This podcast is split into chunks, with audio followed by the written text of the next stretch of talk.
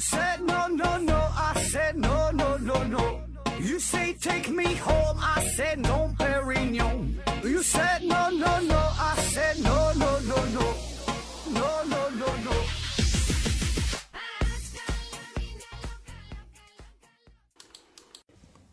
拼命探索，不计后果。欢迎您收听《思考盒子》，本节目由喜马拉雅平台独家播出。呃，今天呢，咱先送上一份小祝福。马上呢，就是王先生的呃结婚纪念日啊，三周年的结婚纪念日。然后呢，他想借咱们这个节目啊，呃，表达一下自己内心的喜悦啊，也祝福老婆大人永远年轻漂亮啊，祝福宝宝健康成长。呃，祝福他俩什么爱情美满，地久天长啊！嗯，那那那咱咱祝你成功哈，祝你成功，祝你好运啊！嗯，再来硬广啊！呃，听节目送奖品，奖品呢是一款磁性黑板啊，就是贴墙上那种叫磁性黑板，名字呢是慈善家啊，慈善家，磁铁的磁，善良的善，家庭的家，慈善家。呃，可以在上面写写画画呀，然后贴一些贴一些小粘贴啊，这个这个磁性的贴啊，特别是家里有小孩的哈，就教小孩一些东西，带他玩啊，这这挺好用。然后呢，这个白领哈，这个办公室里边也能用得上啊，反正非常方便啊，而且呢有多种的规格，呃，安装也方便哈，非常的环保，非常的卫生啊，书写流畅是一查究竟啊。有有需要的朋友可以联系一下。呃，另外呢，我这个现在正研究这个整什么带货这个事儿呢，我整了一个微店，就是就是微信的那个一个平台，然后还整了一个就抖音嘛，抖音上面整了一个这么一个店儿，那都刚整啊，没太也还没太整明白呢。但是欢迎大伙儿支持吧，咱一点点来啊。嗯，好了哈，进入正题了。这个上一期节目呢，咱们聊了聊超级细菌这个话题。啊，超级细菌，这一期呢，咱们就要聊病毒了，对吧？说完细菌，说病毒，但是病毒这个话题吧，它非常大啊，非常大，咱就挑其中一个相对来说比较冷门的，可能是大伙儿以前呃听的比较少的这么一个主题啊，聊聊远古病毒。咱还是先从一个小故事说起啊，这是在二零一六年，嗯，西伯利亚。嗯，亚马洛尼尼西亚这个地方，在这个地方呢，发生了一起非常离奇的事件。故事的主人公呢，叫做伊万诺维奇。这个伊万呐，他有一个很大的农场啊，这里边呢是圈养了很多的驼鹿啊，驼鹿就是长得特别大的一种鹿。呃，主要呢是分布在亚欧大陆的这个北部，北美洲的北部，就是相对来说比较寒冷的这么个地儿哈，驼鹿。然后最近这一阵儿呢，这些驼鹿。都莫名的接二连三的死去，也没有受到伤害，也没有中毒的迹象，也不是其他动物什么咬伤的，莫名其妙的就死掉了。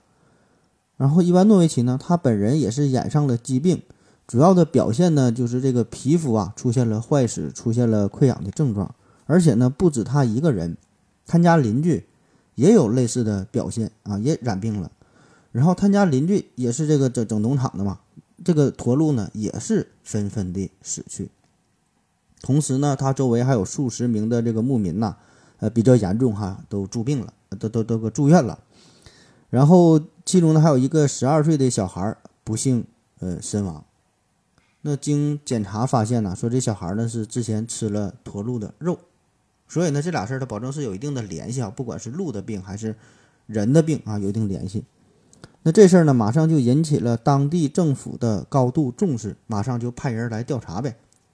结果呢，一统计，大约有两千头驼鹿离奇的死去，呃，患有皮肤坏死啊、溃疡啊这些症状的人加一起，哎，大约将近有一百个人，都是生活在伊万诺维奇这个这个小镇子上哈，都不远，都在农场周围，哎，都是他的这个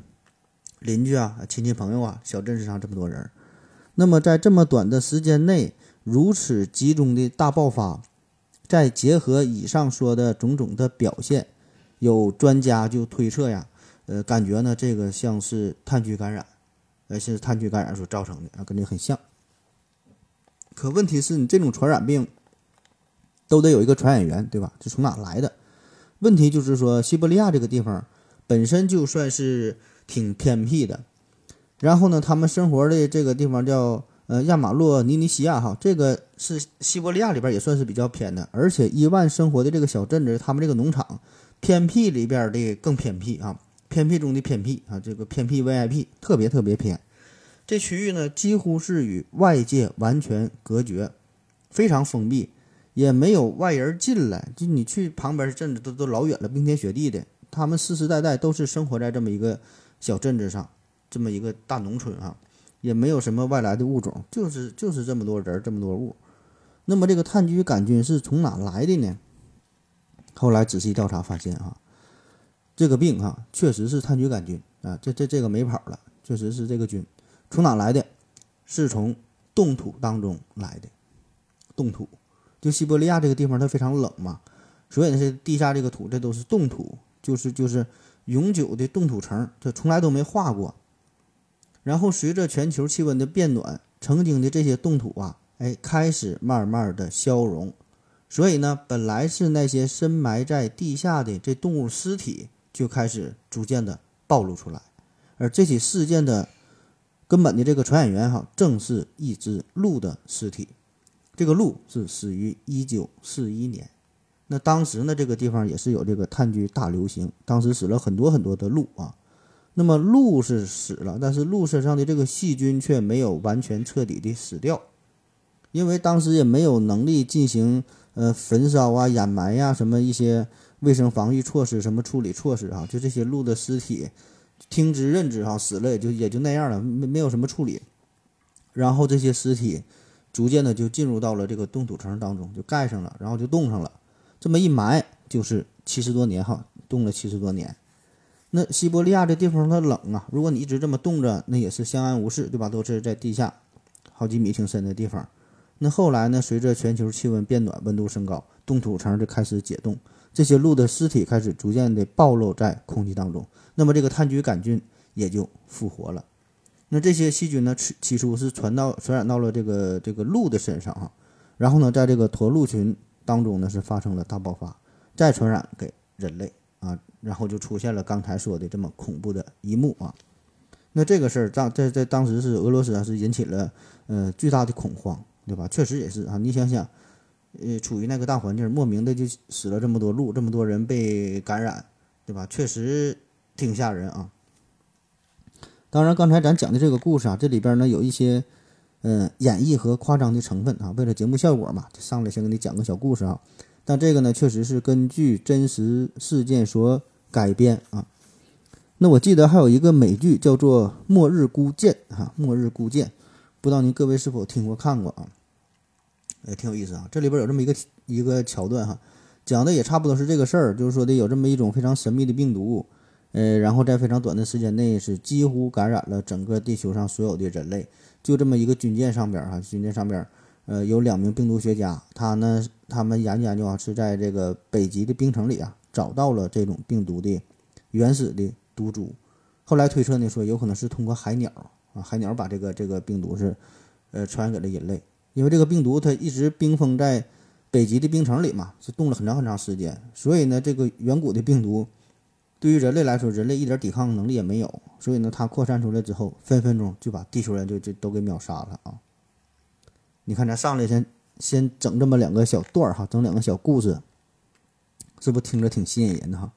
这个呢就叫做放钩子大法，哎，先讲点好玩的，大伙儿能听得懂的，先把你给勾住，哎，这就是写作的一个一个小技巧啊。那下面呢，咱咱真正聊一聊这个远古病毒这个事儿啊。那啥叫远古病毒？就是说那些非常古老的病毒呗。那古老的病毒多了去了啊。这里边强调的是啥呢？就是它们本来都是在冰川当中，或者是冻土层当中，就是被封印起来了，可能存在着几百年、几千年，甚至说是上万年，而人家在里边待的好好的。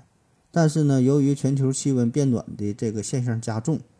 然后世界各地的冰川冻土开始不断的融化啊，就引发了一些问题。就原来被尘封的这些这些病毒哈，开始显现出来、暴露出来，变得活跃。开始传染给动物，传染给人类。那咱们平时一提到这个全球气温变暖，首先想到的一个严重问题就是海平面上升，对吧？嗯，会威胁一些沿海城市啊，一些小的岛国，哎，非常害怕，对吧？你全海平面上升，这这淹没了嘛。但是说，很少有人关注到远古病毒暴露这个事儿，对吧？未曾想过，因为这个病毒它多半都有这么一个特点，叫做欺冷怕热啊，欺冷怕热。中国科学院院士、国家卫健委高级别专家组成员哈李兰娟啊，李兰娟院士也曾经说过这个事儿，就说咱现在流行的这个新冠病毒也有这个特点，它是不怕冷啊，不怕冷，在零下四摄氏度的时候可以存活几个月，零下二十摄氏度甚至可以存活二十年，但它怕热啊，这温度越高的地方，这个这个它的呃存活率啊就相对比较低哈，怕热。那么其他的病毒呢也有这个类似的特点。因为这个温度高啊，就会破坏它的稳定性，而这个低温呢，则可以很好的保存。呃，因为这个病毒结构也比较特殊啊，它并不是它它它不是细菌啊，它没有这个细胞的结构。它们活动的方式呢，都是进入到宿主细胞内，然后进行复制、复制再复制哈，直到这个宿主细胞死亡了，或者是它被宿这个宿主杀杀杀掉了啊。那当这个病毒离开了宿主之后，它就不存在新陈代谢。也不存在任何生命的体征，但是呢，只要温度适宜，保证它的蛋白质这个外壳和这个核酸的内核的完整性，那么呢，它就能存活几万年也不是问题。所以呢，那些看似埋藏在冰层啊、冻土下面的这个病毒，它只是暂时性的失去了活性，一旦这个环境条件变得适宜之后，马上它就复苏，就活过来了啊！而且呢，它可以。随着这些融化的冰水啊，进入到河流、进入到湖泊、海洋等等等等水域当中，那我们的生活又离不开水，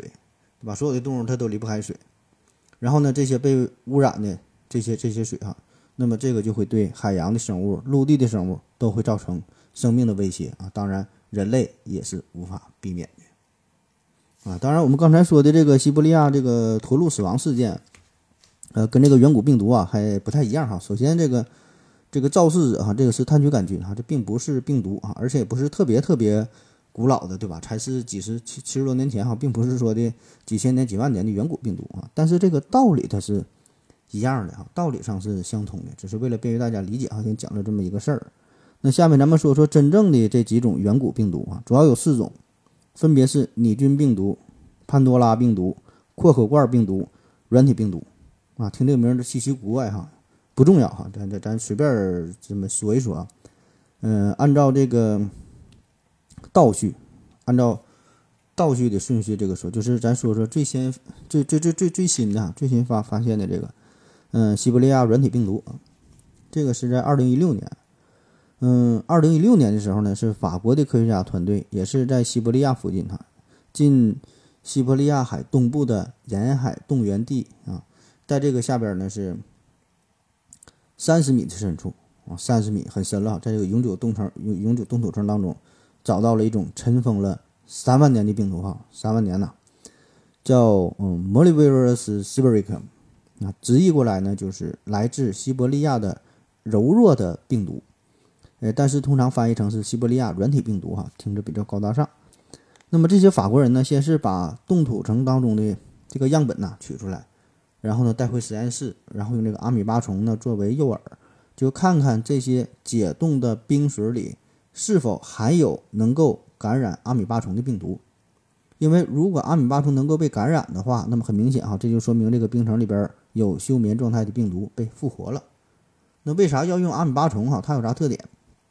这阿米巴虫呢，它是一种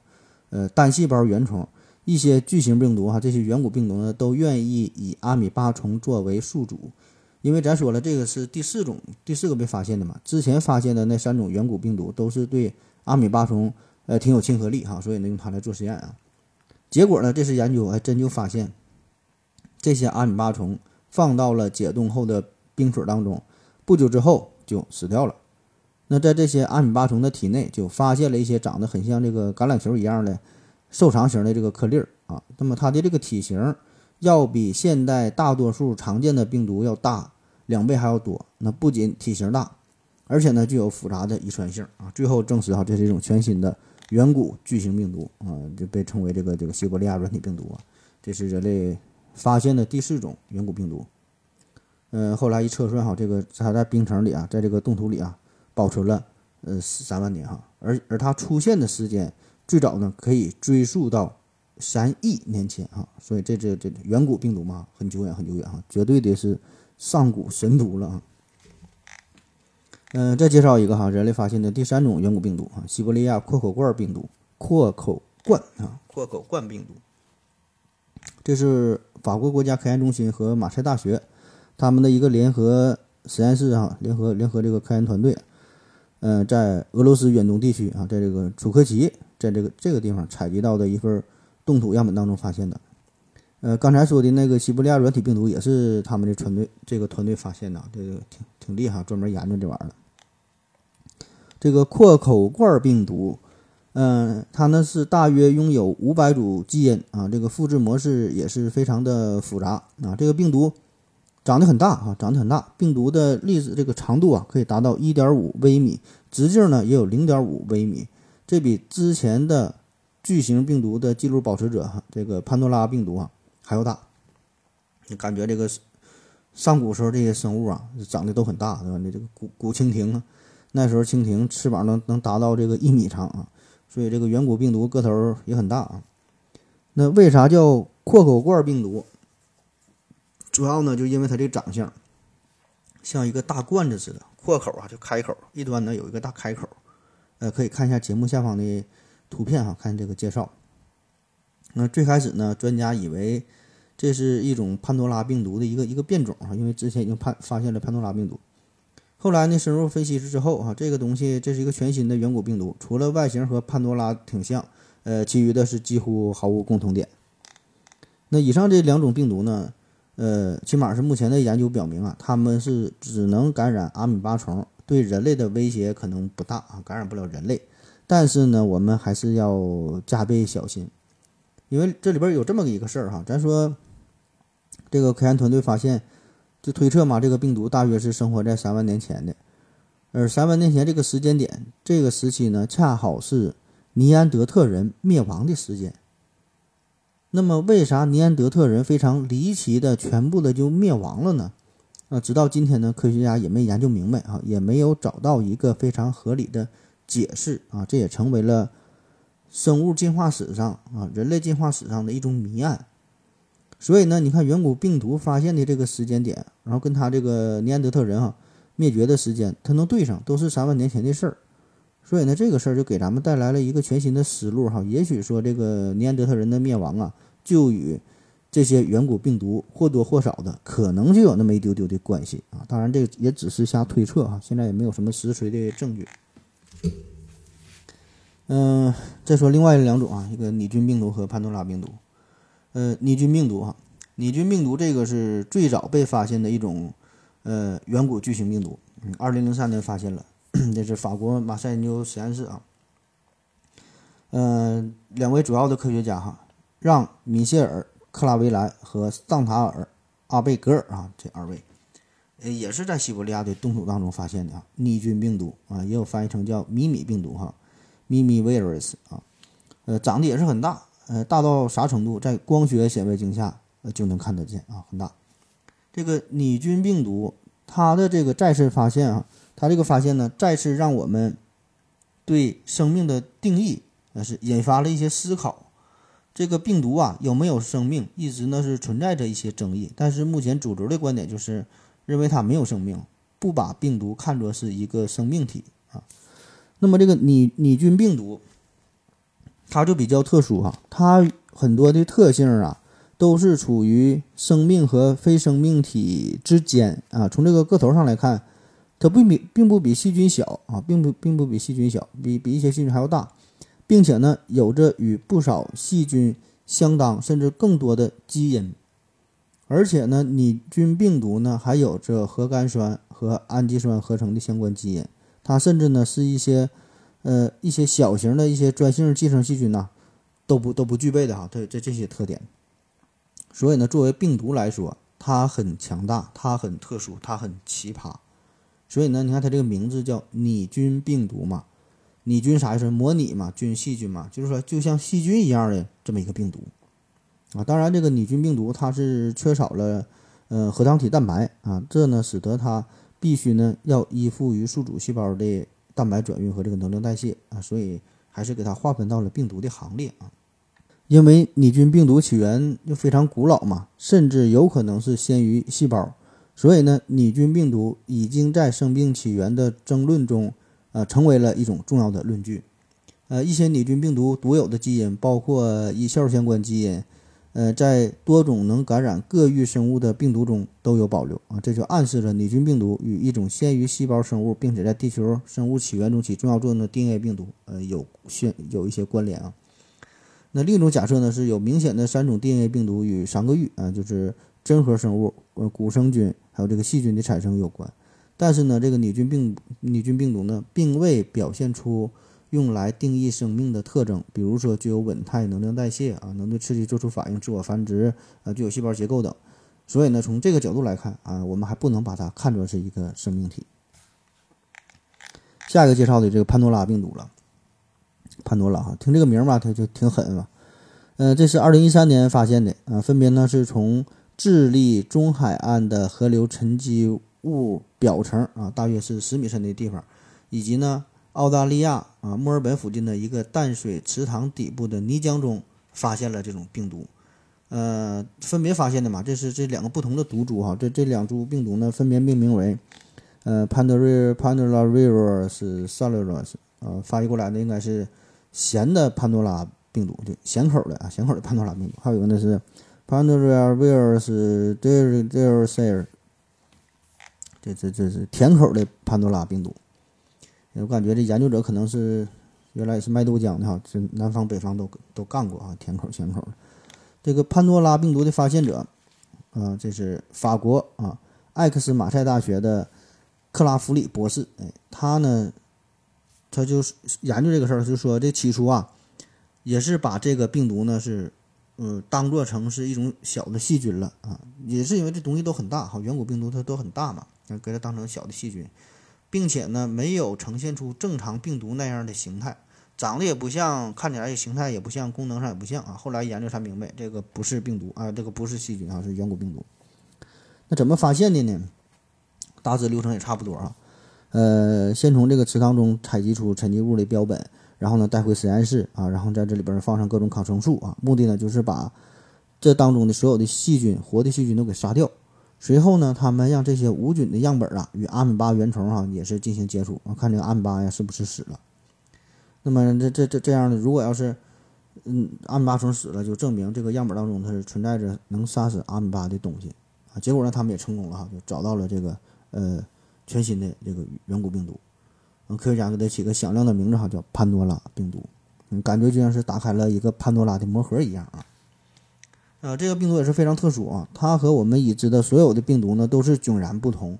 从基因组成上来看呢，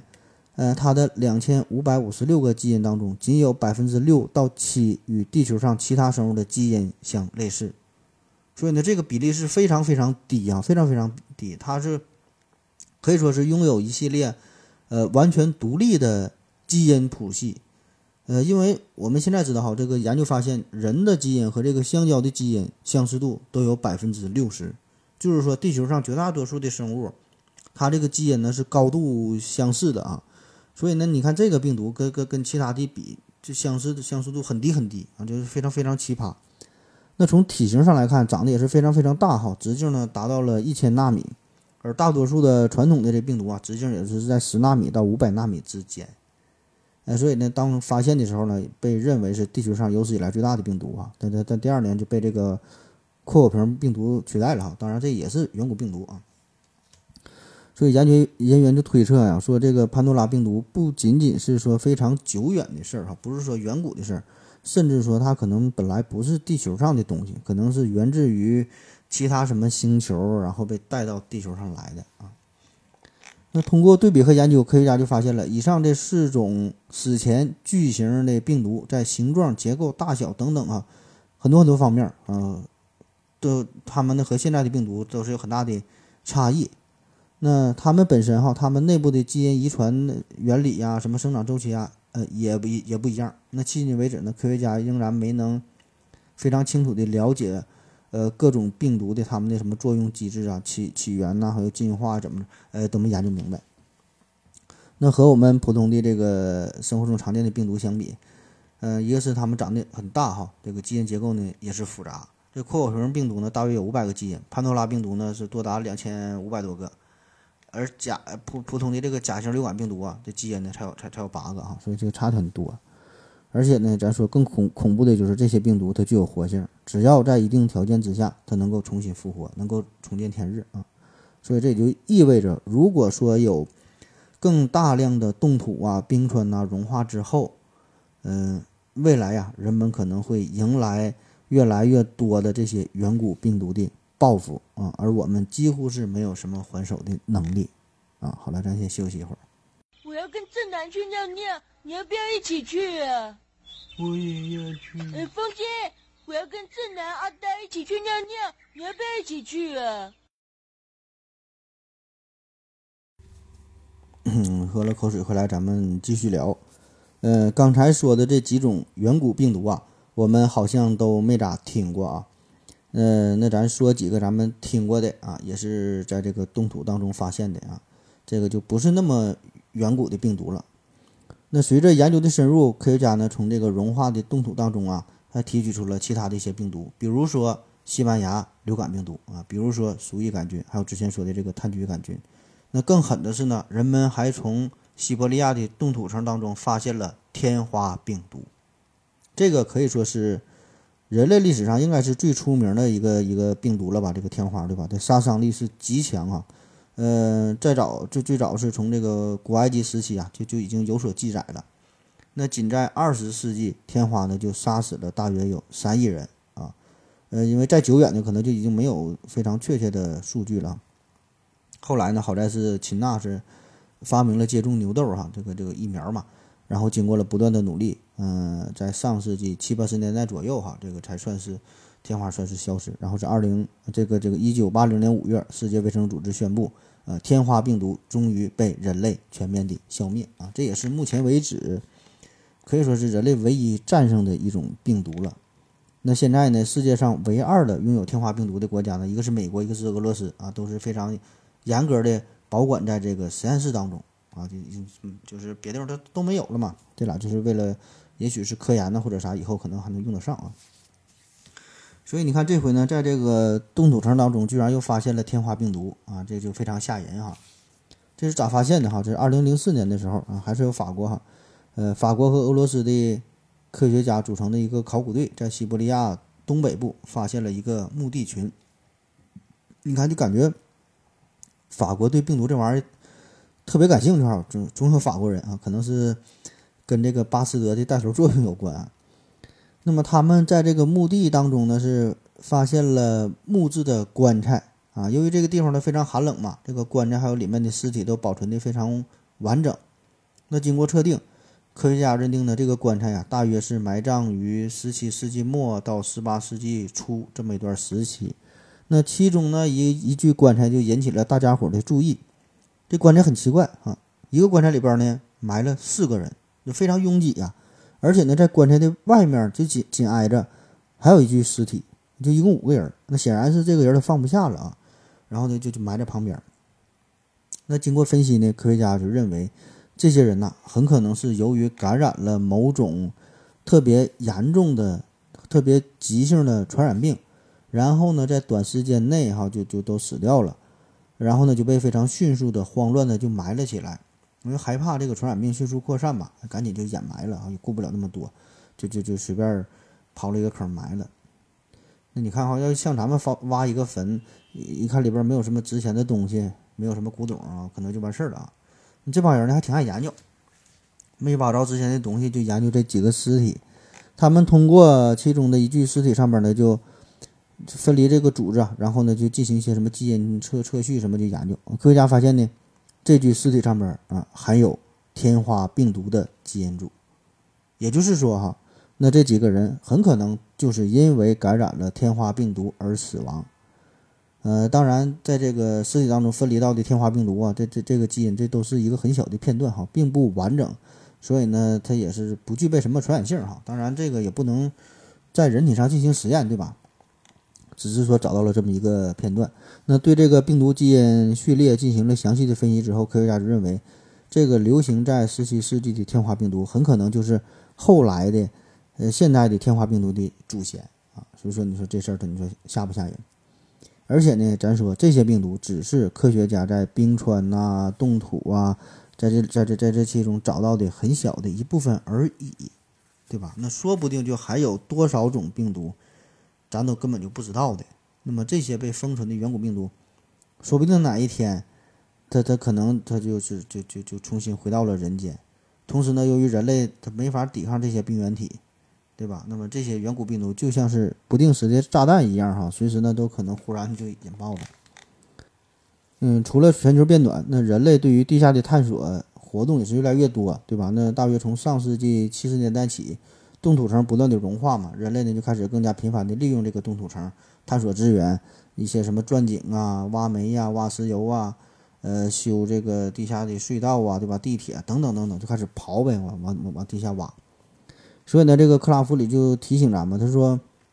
暴露出冻土深层也会招致新的病毒的威胁，这呢将是一场灾难。那如果开始工业工业勘察，人们就会靠近冻土层的深层，那通过挖掘和钻探，这些古老的冻土层就会被钻透。从而呢带来危险。他还说，这个之前说宣布嘛，说这个根除的这个这个天花病毒很可能也会卷土重来，对吧？因为它可能以另外一种方式保存下来，对吧？咱就动起来了嘛。那么表面上哈它是被消灭了，但是呢，它根本没有在这座星球上被彻底的根除。所以呢，我们的这些开采呀，对吧？这些破坏这些冻土层啊，很可能就给这个天花病毒带来一个一个一个一个新的机会，对吧？啊，那好了哈，说了这些危机哈，说了这些灾难的可能性，远古病毒呢也给我们带来了一些希望哈，一些新的思路啊，这是一个挺新的学科哈，一个很新的领域嘛，也给我们带来了这个一些研究的一些新的方法。那比如说啊，这一九一八年有一个西班牙大流感这个事儿啊，这也是非常有名了啊，呃，发生在一九一八到一九一九年间，当时这个一战刚结束啊。嗯，那么这个西班牙大流感是造成了全世界大约五亿人感染啊，两千五百万到四千万人死亡啊。当然这也是不完全的统计啊。当时全世界才十七亿人，所以呢，这个致死率全球平均致死率高达百分之二点五到百分之五左右啊，非常的凶险。嗯，当时医学也不发达哈，也不知道是怎么回事啊。这个刚刚是战争结束嘛，一开始呢，人们就以为是一种细菌的感染，因为已经那时候已经知道有这个细菌了。可是这病毒这事儿，可能大伙儿呢还不太懂啊，没没人研究。这直到一九三三年，英国的科学家哈史密斯 Edwins，他那才第一次从人体身上分离出了病毒，命名为 H1N1 啊。那么这个大流感，你看这个都是大流感过后十多年的事儿了，所以呢当时就不知道说的这个是怎么回事嘛。然后人们就想研究嘛，就说这一九一八年的大流感到底是咋回事呢？是什么引起的呢？是哪种病毒呢？怎么就这么厉害呢？想研究一直也没有成功，因为啥呢？你这个事儿已经过去很多年了，主要就是你没有这个病毒的标本，因为当时那些尸体的处理，这基本都是用火烧的方式，烧掉了，对吧？烧完了它好，还它好不让它传染嘛，烧完了深埋起来，所以你你你这个时候人们想去研究这个病毒，没没有这个标本，当时的技术也不成熟，研究不了，所以呢，这过了很多很多年之后，到了一九九七年了啊。呃，美国的科学家，呃，杰弗里，呃，陶贝格尔啊，他呢在科学上这个发表了一个论文，他是利用了遗传学技术哈，取得了一些研究的成果。他认为这个一九一八年的流感病毒啊，和这个现在的猪流感病毒啊，十分的相似啊，是一种与甲型流感病毒密切相关的病毒啊，至今呢仍然可以在某些国家的猪的体内啊发现这种病毒啊，但是说。这只是他的研究而已，还是呢？最终没能，呃，从根本上找到一九一八年流行的那个病毒的原始的样本啊，没有它的这个基因序列。那事情的转机呢，是出现在一九九八年啊，一九九八年二月，美国国防病理中心辖下的，呃，所属的这个分分子病理部门哈，在阿拉斯加，呃，Bridge Mission 哈，布雷维格啊，在这个地方。发现了一具被完整冰封了近八十年的爱斯基摩人这么一个女子的尸体。这地方冷啊，在阿拉斯加这地方，就爱斯基摩人吧。那么这个布格维格这个地方，就在一九一八年的四月曾经发生过大流感，当时导致哈将近百分之八十五的人口死亡，当时这个地区。所以呢，这个冰冻就很好的保存了这个样本儿啊，而这个这这这个啊阿拉斯加这个地方，对吧？人口也比较稀少，也是很多冻土层，也也没人动这个东西，所以呢，这个冰封完好的这个尸体就这么一直的保存了下来。哎，到了一九九八年才被重新的暴露出来，这样呢，就让科学家呃掌握了第一手的资料，可以研究啊当时的一九一八大病毒。嗯，后来呢是二零零一年哈，英国的科学家也是啊，他们试图呢，根据十名死于一九一八年大流感的一个伦敦人的尸体啊，啊也是，呃找到引起这场病毒的呃病毒的这个样本哈，复原了一些一些这个这个一些碎片，呃然后呢分析这个基因组的特征等等的哈，就想研究这玩意儿怎么怎么杀伤力就这么强哈，传染传染力这么强。那再后来呢，通过这个现代的测序的技术，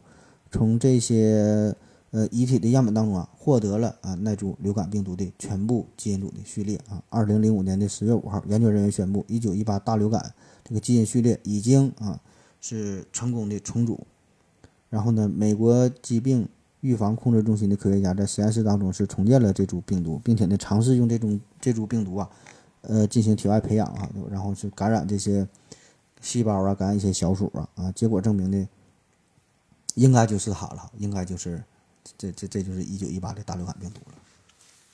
那说完了这个远古病毒这个事儿啊，咱们再简单的聊聊一聊，介绍一下冻土。说说冻土这个事儿，算一个小普及吧。嗯，冻土啊，啥叫冻土呢？就是冻上的土呗啊。就是说零度以下，然后呢还有冰的各种这个岩石和土壤啊，跟咱们这个土土土也差不多哈。特别咱们东北。咱东北呢，咱这个土，这冬天呢，很多地方的土就是冻土啊。但是咱这不叫永久冻土，这冻土呢分好几种啊，有短时冻土，冻几个小时的、几天的啊，半个月啊，短时的，还有季节性的冻土，就冻这个几个月啊，这种的季节性的。再有呢，就多年冻土或者叫永久冻土啊，起码呢是连续两年到三年以上冻结不溶的土层，它不化啊，这个就就就永久冻土。那咱们这里说的这个冻土呢，主要就是永久冻土啊，它呢才能。呃，长久的这个保持呃远古的病毒啊，那从这个世界分布上来看，呃，永久冻土呢主要就是集中在欧亚大陆、北美大陆的极北部分，还有这个北冰洋当中的一些岛屿啊这些地方啊。当然，在一些中低纬度地区，也就是说比较热的地方也有，因为你在这种高山呐、高原呐这上面也会有，因为足够只要它足够高的话，温度足够低就可以。比如说赤道附近的乞力马扎罗山，它这个山顶也有就多年不化的冻土层，啊，那咱在咱中国哈，咱中国的永久冻土面积大约有二百一十五万平方公里啊，非常非常大了，嗯，位居呢世界第三。那么这些永久冻土层哈，就成为了病毒的天然的保存箱啊。那无论是完整的病毒粒子，还是说它们的基因，都能够在这其中是保存相当长的时间。有的就被冰冰封了几千年，被冰封几万年、几十万年的都有。所以呢，这这这其中是充满了各种死亡的植物、动物哈，各种什么生物哈，当然也包括这些病毒，也包括呃一些细菌等等的哈，都可以在这里边保存下来。所以这里边是充满了未知，充满了风风险啊，充满了危险啊。所以呢，通过研究保存在其中的这些生物，哈，这什么远古病毒之类的，科学家呢，或许就可以进一步的探索生命起源的奥秘啊，生物进化的奥秘啊。当然，呃，这里边有很多的威胁，对吧？有很多的威胁，这个也是更加值得我们去注意的啊。因为咱说，咱发现的这些远古病毒只是冰山之一角，说不定，说不定这里边就潜伏着更多其他的致命的一些未知的东西，对吧？这个是很恐怖的。而且呢，这个远古病毒和现代病毒的差异是非常的巨大啊！无论是基因序列呀，什么什么这个结构的组成啊，都是截然不同。所以，如果说这些远古病毒要是真的具备了很强的传染性的话，很可能短时间内就会覆盖全世界。而且，以我们人体现在的能力，你这个抵抗力，在这些病毒面前，那简直是就就给你灭成了渣渣哈，毫无毫无抵抗的能力。嗯，它的这个威力啊，可能比现在的新冠病毒不知道高到哪里去了。二零一五年，美国作家克里斯蒂，嗯，埃斯马汉出版了一个小说，叫做《嗯拉普杰夫病毒》啊，这个呢是获得了医疗类的惊悚奖啊，讲述的呢就是一家石油公司，然后呢在美国在在在一个北极圈内钻探，北极圈嘛，这不是永久冻土嘛，钻钻钻钻钻漏了吧？然后呢这里边呢，这有一个三万多年前的史前史前病毒就被释放出来了，然后整个人类陷入到了。混乱当中，嗯，你看，这就是艺术源于来源于生活，对吧？高于生活嘛。那么这个小说里边当中这个情节，那很大程度上就是源于上述咱们这几种关于远古病毒的发现的这么故事，对吧？那跟它差不多，时间也是三万年前。那现在随着地球变暖不断的加剧，南北极地区变暖的速度也是越来越快，永久冻土层呢已经开始融化，冰川呢可以开始消融。所以呢，我们不得不高度的警惕和重视来自远古病毒的威胁。那么这些病毒哈，对于我们人类来说，我感觉可能就像是外星外星生物、外星人入侵一样，它也没有什么天敌，对吧？我们是毫无准备啊！你想想，当年几只兔子就把澳大利亚霍霍坏了，对吧？所以这个地球人呐，真得是悠着点啊，真得是嗯，考虑一下这个环境的问题，考虑一下全球变暖的问题，对吧？考虑一下这个病毒的问题啊。好了，咱再咱再休息会儿。我要跟正南去尿尿，你要不要一起去啊？我也要去。哎，风姐，我要跟正南、阿呆一起去尿尿，你要不要一起去啊？嗯，好了，尿过尿回来，咱们继续聊。最后一个小话题，咱们聊一聊远古病毒与人类的霸主地位。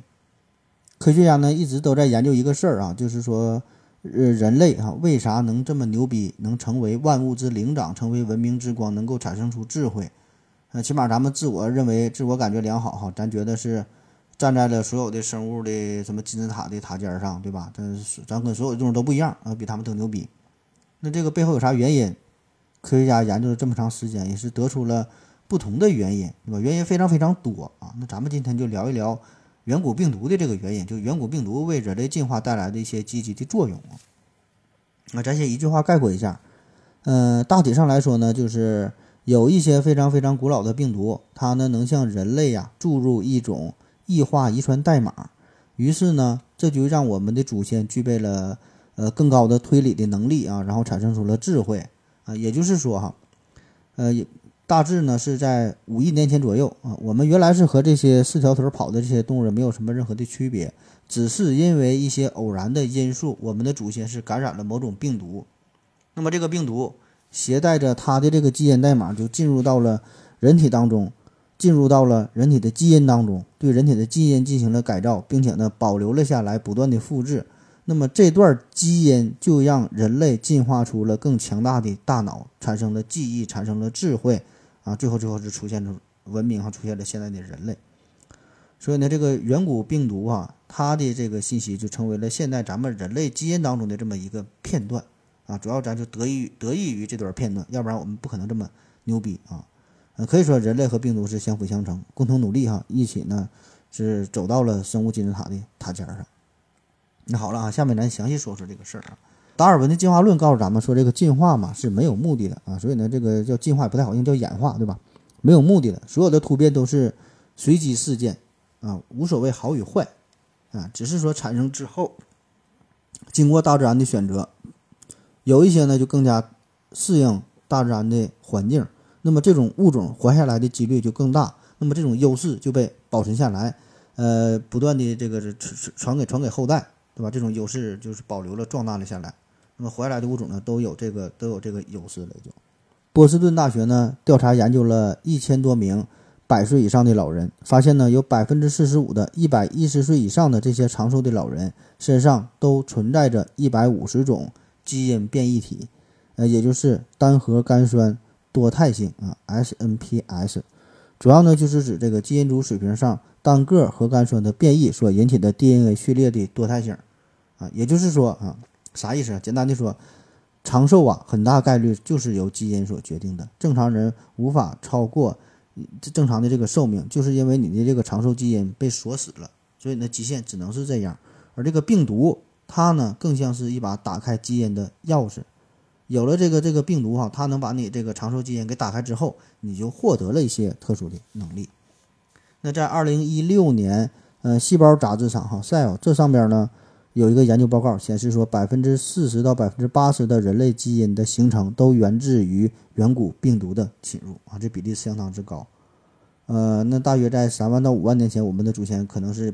被感染了一种病毒啊。呃，然后呢，就产生了基因的突变，所以呢，在很短的时间内，咱的脑容量暴增啊，瞬间的就产生了智慧，然后学会制造和使用武器，学会用火等等啊，然后呢，就走出非洲，开始吊打其他所有的物种。那在二零一八年，还是这个《细胞》杂志上又发表了两篇非常重磅的论文，呃，更加是佐证了这个观点啊，就说这个人类的智慧呀，呃，这人类的智慧呀、记忆呀，都是和病毒密切相关。这个病毒啊，有可能是加速我们人类进化的一个非常重要的因素。呃，这是在二零一八年一月十一号啊，嗯，很有意思啊。这个这个《细胞》杂志，它是同一期发表了两篇同一题材的论文，研究的内容也都差不多，分别呢是犹他州大学国际研究小组和麻省医学院的科学家研究的。呃，他们分别呢是研究了小鼠和果蝇啊，然后呢发现了一种叫做 ARC 的东西。ARC 啊，这这这不是反三角函数啊，这是一个基因编码啊。如果说缺失这个东西，那么这个小鼠就无法形成长期的记忆啊，所以这是和记忆有关的，这叫 ARC。那么这个 ARC 这和病毒又有啥关系哈？咱先复习一下这个病毒。病毒它非常小，结构呢很简单啊，只含有一种核酸，必须呢在其他细胞内寄生，以复制的方式进行繁殖。但是呢，这个病毒本身是一种非细胞形态的。这这么这么一种存在哈，它也它也并不是一种生命，那么它有一个呃核苷酸长链和一个蛋白质的外壳，所以结构很简单哈。但是呢，它没有自己的代谢的机构，不能独立的自我的繁殖复制哈。它所有的什么复制转录啊、呃翻译的呀、这这个转移的这这些能力，都得是在宿主细胞内进行，利用这个宿主的这些材料。那么当它进入到宿主细胞内之后，它就可以利用细胞当中这些物质、这些能量，完成生命活动。按照它自己的核酸，按照自己的这个这个形式啊，复制出来，哎，复制出包含它的这个遗传信息，就跟它一模一样的这个这个病毒。所以这个呢是它的这么一个大致的操作流程。那传统意义上，我们再说记忆的事儿啊。传统意义上呢，我们认为呢，大脑的记忆啊，这个是通过神经元细胞，呃，这个这个突触传递的，然后里边是什么氨基酸呐？呃，生物胺呐，一些肽类的物质哈，一些电信号的这么一些生物化学的反应啊。但是呢，这回这个细胞杂志上这两篇论文就提出了这么一个问题，就说这个 ARC 它呀和这个病毒很像，病毒很像啊，哪儿像呢？首先呢，从外在结构上来看，外边呢它是这个这个蛋白，内在的结构呢类似于基因。所以你看这个结这个结构跟这个病毒几乎是一模一样，对吧？外边是蛋白质的外壳，中间呢是这个一个一个基因这么一遗遗传的结构，而且呢工作模式也很像。那这个大脑当中哈，当激活了一个突触，ARC 基因就将记录下自己的基因指令，对这个 RNA 分子呢进行编码处理，然后呢再把这一信息包裹在蛋白质的外壳当中，就是类似于一个胶囊一样，在。神经细胞之间呢不断的传递，控制着神经网络的交流。那相反，如果这个 ARC 基因没有在某个神经元当中得到表达的话，那么这个神经元就立刻停止工作，并且呢死亡。所以你看，这个就跟这个病毒几乎是一模一样的工作的方式。所以呢，这个论文就就这里边就提到了这么一个猜想，说这个 ARC 基因或者应该就叫做 ARC 病毒了哈。它呢，正是远古时代感染到我们祖先体内的一种病毒。那么，这个病毒到了我们祖先的大脑当中，感染了大脑的神经元细胞，然后呢，它不是感染就完事儿了，保留下来了，遗传下来了，从而呢，和我们人类哈绑在了一起，息息相关啊，永远的这个共存啊。进而呢，我们的给我们带来好处就是，咱祖先的这个脑容量不断的增大，加强了他的记忆哈，产生了自我的意识，产生了智慧。那犹他州大学哈詹森谢普德博士他解释说，虽然我们认为病毒感染和爆发是一件坏事情，但是呢，这些感染也提供了物种进化的呃新物质源，有助于形成新的进化物质，形成新的基因，最终呢有益于生物体。他还说哈，这个人类基因中其他基因也可能包括类似的病毒起源元素，它们也可能具有遗传属性。啊，我们总说谁脑子快啥的，呃，如此来看确实也挺有道理。所谓脑子快，就是这些呃 ARC 啊，它呢这个传递的更快一些啊。那么后续的研究表明，这个 ARC 基因的问题。呃，可能呢还会关联到这个孤独症啊，其他的一些什么神经疾病哈，包括说阿尔茨海默呀、失忆症等等，跟这些呢都有关系。那除了这个 LRC 啊，还有一个叫做转作子的玩意儿哈，转作子啊，可以把它理解成是一种呃基因层面的这么一个剪刀啊，它是一段可以从呃原位上单独复制或者是断裂下来。活化后呢，插入到另一点，并对其后的基因起调控作用的这么一个 DNA 序列啊，转作子，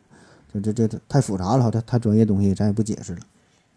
然后说这个东西怎么来的呢？有一些科科学家研究说的，感觉呀，就跟之前说的，呃，这 ARC 是一个道理。转作子呢，很可能本来它就是一种病毒，然后入侵到了动物的体内，但是这个东西应该是更加的古老，因为科学家发现这种转作子基因序列。还有它的这个表现形式啊，它的这个工作模式啊，和一种叫做逆转录病毒，跟它呢是一模一样啊。我们所熟知的这个 HIV 这艾滋病啊，这个病毒就是一种逆转录病毒，就是说，它们的它是几乎是一模一样的啊。就是这感染我们这祖祖先之后哈，会把自己的这个 RNA 转化成为 DNA，然后呢，呃，嵌入到人类的基因组当中，并且呢是保存下来啊，一代代的这个复制下去，遗传下去。啊，这玩意儿说的太深入了哈，我自己也没没太整明白啊。好了哈，今天的节目基本就是这样了哈。这个闲聊瞎聊哈，说说这个远古的远古病毒啊和它相关的一些内容吧啊。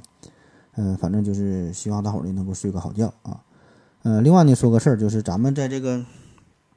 喜马上哈，这喜马拉雅上这么一个子平台哈，我和老刘整了一个。直播哈，音频直播的形式啊，现在是刚刚呢，在内测啊，在内测还没到公测呢，内测。嗯，有兴趣的可以加我的微信哈，我的微信号是思考盒子，思思考考和和子子啊，注意这个拼音时发音。然后呢，可以关注我们的直播互动的节目啊，具体的时间、具体的方式，嗯，咱们再通知、再联系啊。好了啊，感谢您各位的收听，谢谢大家，再见。